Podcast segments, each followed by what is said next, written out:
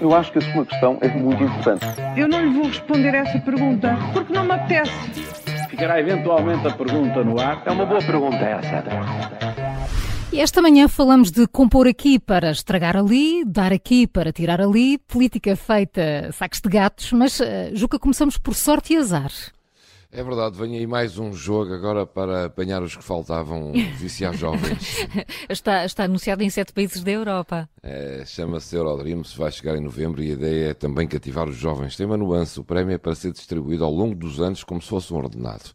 Numa altura em que ficamos a conhecer o impacto negativo do vício da raspadinha, que também tem esta característica, algumas têm, de prémios distribuídos ao longo dos anos, e que afeta sobretudo famílias carenciadas, este novo jogo vem mesmo a calhar. Agora para apanhar igualmente uma faixa etária mais baixa, que vai jogar a pensar que terá um salário por muitos e bons anos. Mais jogo, mais apelo, mais vício, estamos no caminho certo. Mesmo, mesmo, é verdade. Olha, será que a Gerim Poncha Madeirense vai aguentar quatro hum, anos? Vamos ver, não é? Para já há críticas em vários partidos. É, este acordo entre o PST e o PAN está a provocar ondas de choque e a revelar divergências que, pelo menos, não eram evidentes. A Direção Nacional do CDS veio demarcar-se do acordo, que acaba também por envolver o partido nos Açores. Eh, não nos esqueçamos que quem ganhou as eleições foi a coligação PSD-CDS e que o acordo compromete ambos os partidos.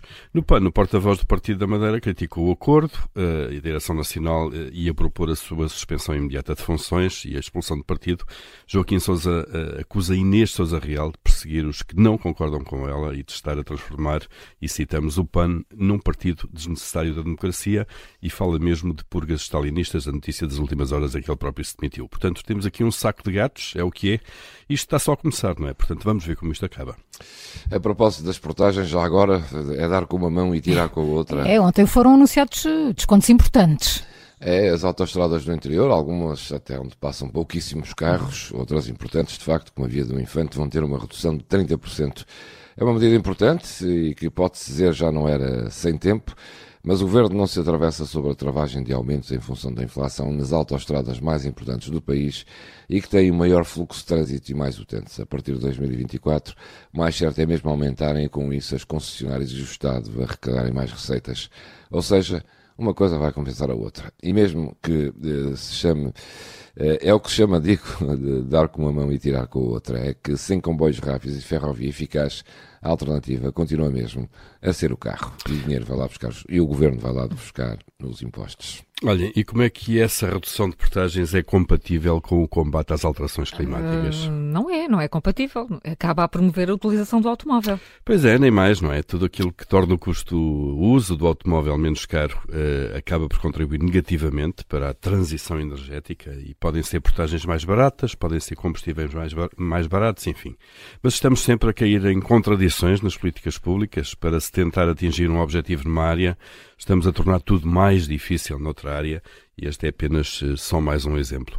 No caso da mobilidade dentro do país, eh, como é que isto se podia resolver? Bom, com a tal rede de ferrovia de que fala o Júlio, eh, acabou de falar agora e, e, e, fala quase todos os dias, mas essa obviamente não a temos, os investimentos na ferrovia estão atrasados, as obras são eternas, portanto, resta-nos automóvel para desgosto do ambiente. Paulo Ferreira e Júlio Magalhães com as perguntas que marcam a atualidade. A questão é difícil. Eu acho que a sua questão é muito importante. Eu não lhe vou responder essa pergunta porque não me apetece. Ficará eventualmente a pergunta no ar. É uma boa pergunta essa.